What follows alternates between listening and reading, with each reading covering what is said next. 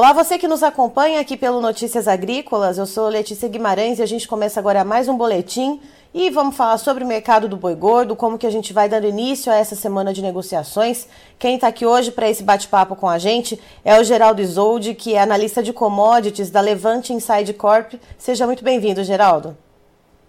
Oi, oi Letícia, bom dia, bom dia pessoal. É, e eu queria deixar um recado para você que está nos acompanhando aqui pelo YouTube, pela nossa transmissão, para você participar no nosso chat, mande as suas dúvidas enquanto a gente bate esse papo aqui com o Geraldo. Aproveite também para se inscrever no nosso canal, ativar o sininho para receber as notificações e já deixa o seu like aqui no nosso vídeo. E Geraldo, na semana passada até a sexta-feira a gente viu um mercado ali bem pressionado, uh, os preços pressionados para baixo, inclusive bastante isso, esse movimento no mercado físico. Como que a gente dá início a essa segunda-feira, então, para o mercado do boi gordo? Bom, Letícia, é, segunda-feira, dia tradicionalmente fraco aí para o mercado de boi, né? Vai melhorando aí mais no pro meio da semana. Uh, mas na verdade, assim, tanto mesmo aqui no, nos futuros da B3, os negócios eles têm sido aí um pouco mais, mais fracos, né? É, hoje, por exemplo, a gente tá, não tem acho que 500 contratos negociados, que é um número baixo. Uh, tivemos uma melhora aí na, na quinta-feira, né? Uma melhora nos preços da B3 na quinta-feira, uma quedinha aí na sexta e hoje estamos abrindo a semana um pouquinho melhor, tá? Mas ainda com bastante queda no mês. Uh, falando aí do, do primeiro vencimento, que é o julho, estamos aí com coisa de uh, R$ 14,50 de queda acumulada em julho, né? E 15,85 aí, mais ou menos, para outubro. Outubro saindo a 248,65 e julho saindo aí agora 248,35 mais ou menos. Uh, enfim, ainda seguimos aí esperando uma melhora aí no, no, no, no quadro de preços. E Geraldo, o que, que motiva essa, esse mercado mais frouxo, principalmente quando a gente olha para o outubro, né, que é um, um contrato que tem um pouco mais de liquidez? Uh, é o mercado olhando para a entrada dos bois de confinamento? É o mercado olhando para a demanda interna? É o mercado olhando para as exportações? O que está sendo fiel da balança nesse momento? É um, eu acho que o pessoal aí olhando aí para uma por uma uh, oferta aí um pouquinho melhor, né? Uh, e também as exportações também é, é, contribuem. Os números de exportações da semana passada uh, eles foram bons, uh, mas poderiam ter sido melhores. Né? Então, uh, na, a, a, o CSEX ele divulga aí toda segunda-feira os números de exportação. E na segunda-feira passada a gente teve na primeira semana coisa de 37, 37 mil, 37,4 mil toneladas exportadas, né? Isso aí daria aí uma média diária de 7,5 para esses cinco primeiros dias úteis de julho, uh, que ficou abaixo de julho do ano passado, que deu quase 8 mil toneladas por dia. Hoje a gente tem uma, uma nova divulgação do CSEX, então vamos ver aí se a gente se tem, se tem números um pouco melhores aí para pelo menos igualar aí o que a gente exportou no, no em julho do, do ano passado. Uh, no ano o quadro está bom, tá? Inclusive é, na semana passada eles eles soltaram os dados aí é, detalhados uh, da, das exportações e, e, junho foi um mês é, recorde aí, é, é, em termos de venda para a China. A China foi responsável por 70% da compra exportada pelo Brasil em junho. Tá? Uh, no ano, a gente tem a China aí com uma fatia aí de 58%, que é mais ou menos a mesma linha do, de janeiro a junho do ano passado. E Geraldo, pensando justamente nisso, né, já que a gente teve esse volume uh, bastante considerável adquirido pela China.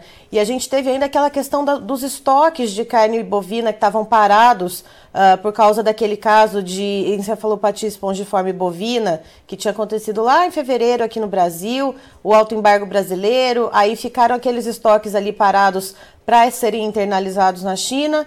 Uh, isso não aconteceu durante um tempo e aí no, nas últimas semanas esse estoque começou então a entrar no país. Isso pode ter contribuído também então para o mercado olhar para isso e pensar depois de comprar tanto, né, que foi no mês de junho, uh, a China começou a internalizar esses estoques também. Agora seria um momento de pé no freio. Isso também poderia ser um, algum fator que o mercado estaria olhando? Não, acredito não, acredito que não. Acho que a gente, é, é, esse, esse final dessa novela, né, já, o mercado já estava esperando, acho que meio que uh, já estava, inclusive, precificado. Uh, e eu não acredito que, vamos dizer assim, falte fé aí no, no, no segmento de exportação para a China. Eu acho que uh, o mercado acredita e que deva continuar seguindo mais ou menos a linha, a linha do ano passado. Uh, vi também uma. Teve também uma nota aí, uh, entre as notícias da semana passada, sobre um, negociações da, do Japão uh, uh, começar a comprar carne bovina brasileira, né? Uh, o, o, próprio ministro Fávaro falou isso. Então, isso também pode ser aí no futuro aí alguma. A gente não tem nada muito, muito consolidado em relação a isso, mas uh, pode ser aí um, um, gatilho de alta aí no futuro também. E no futuro, a gente pensa nesse futuro ali a, a curto, médio prazo? É, a curto, médio prazo, né? Isso, na realidade, depende aí do, do andamento das negociações aí do, do, do mapa aí com com, com o Japão. Uh, agora, em termos de China, é, não acredito que deva cair muito essas exportações, uh, principalmente agora no segundo semestre, que se começa a montar o, os estoques para o ano novo chinês, né? Uh, acho que uma coisa que vale a pena mencionar é que é um, um fenômeno aí que a gente está vendo aí já faz um tempo, né? Que é a questão do da do, do, do consumo de carne suína no, na China, né? Então a gente depois ali do, do problema ali que eles tiveram uh, com, com plantados suínos deles, é, eles, remo, eles modernizaram o, a criação e tal, e, e, no final das contas, quer dizer, teve uma superprodução aí, isso uh, jogou o preço do suíno lá para baixo, e daí eles também acabam priorizando ali a, a, a carne suína ali até para para beneficiar os próprios produtores ali da China, né? Uhum. Então isso acaba impedindo aí compras muito maiores uh, de carne bovina.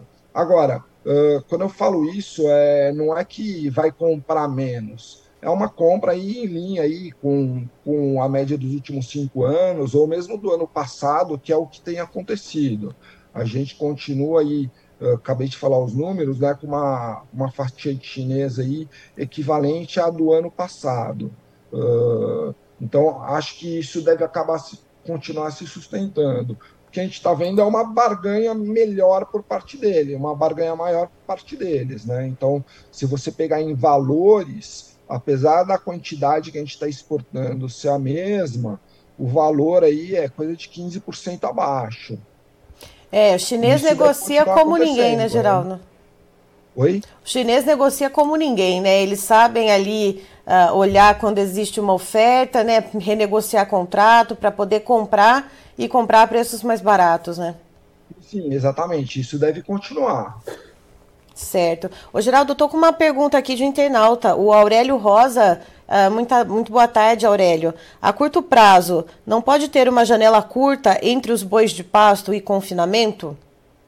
Pode, pode sim. É o que a gente está esperando na realidade, né? É, é, é, é da própria sazonalidade no mercado. A gente tem essa, essa janela. Demorou um pouquinho esse ano por conta de porque a gente teve uma situação melhor assim em termos de clima, né? Então a gente teve aí um pouquinho mais de chuva aí além do além da, do período aí é, normal, uh, a gente teve aí uh, não teve geada, né? Uh, se teve em algumas regiões assim foi muito pouco, assim, não, insignificativo.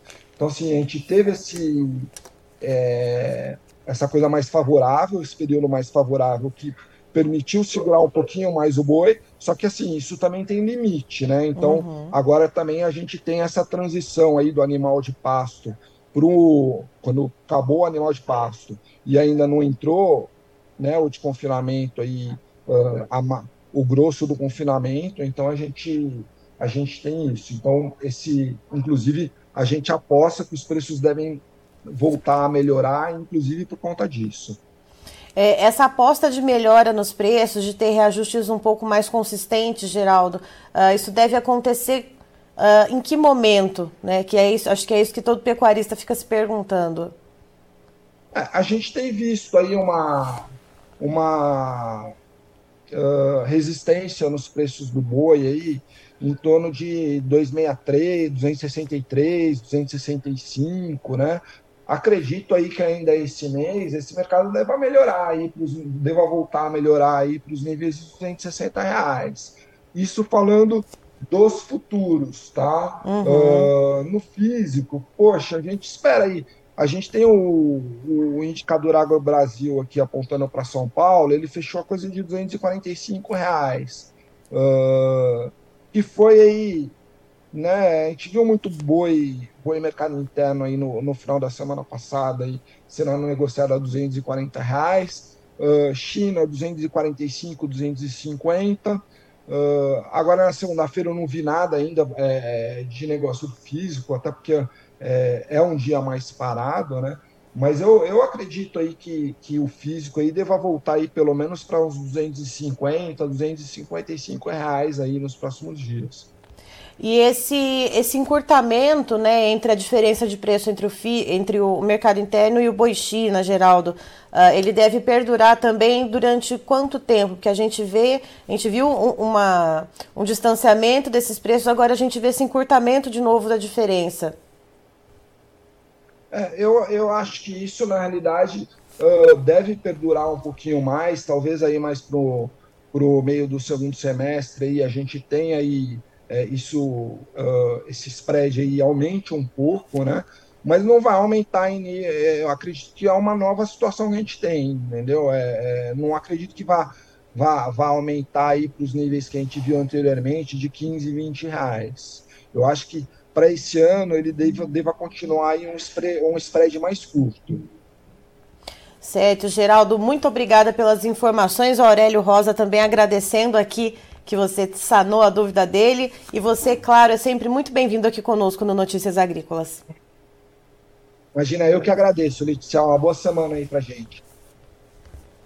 Tá, então estivemos com Geraldo Isoldi, que é analista de commodities da Levante Inside Corp, nos trazendo as informações a respeito do mercado do boi gordo, como que a gente vai iniciando essa semana então de negociações para esse setor. E segue então o mercado um pouco mais devagar, como toda segunda-feira, mas ainda carregando um pouco daquelas perdas que a gente viu na semana passada, principalmente para o mercado físico. O, o mercado futuro ele tem alguns reajustes muito, uh, muito ainda incipientes nesse momento, e isso são correções técnicas, segundo Geraldo, mas se olha bastante para a questão da entrada dos bois de confinamento. Uh, se sabe que a intenção do confinador esse ano ela foi um pouquinho menor, Uh, mas ainda assim é uma oferta que vai chegar e é uma oferta que está mexendo com os preços.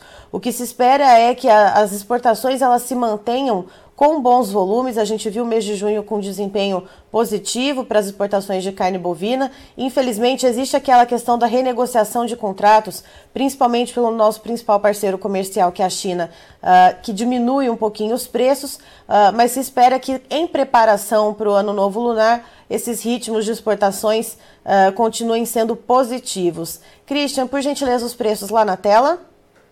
Vamos lá então, como eu falei para vocês aí, olha só uh, modificações, né, reajustes positivos uh, bem tímidos que a gente vê agora nesse momento na Bolsa Brasileira, na B3, Contrato julho de 2023, aí quase que estável, né? Um aumento de 0,06%, valendo R$ 248,35.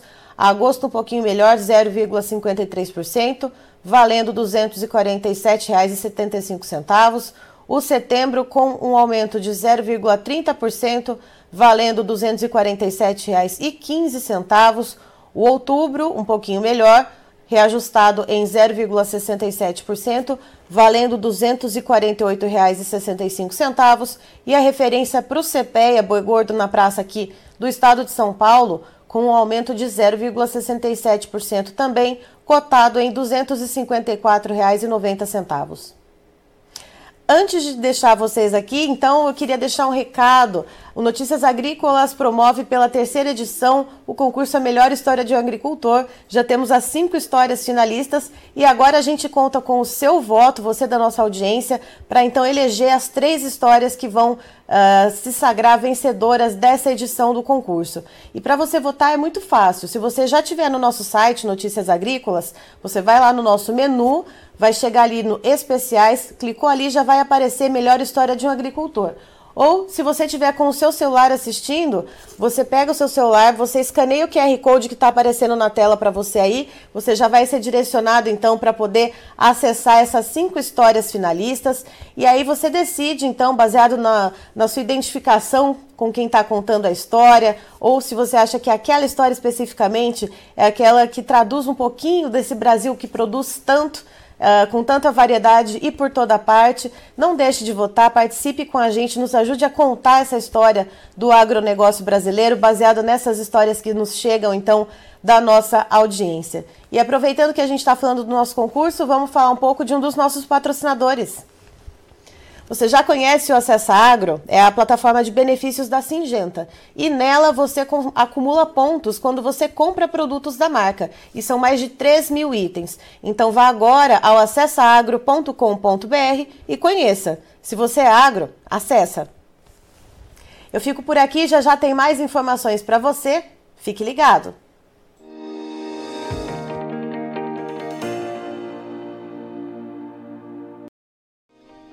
Se inscreva em nossas mídias sociais. No Facebook, Notícias Agrícolas. No Instagram, arroba Notícias Agrícolas. E em nosso Twitter, arroba Norteagri. E para não perder nenhum vídeo, não se esqueça de nos acompanhar no YouTube e na Twitch, Notícias Agrícolas Oficial.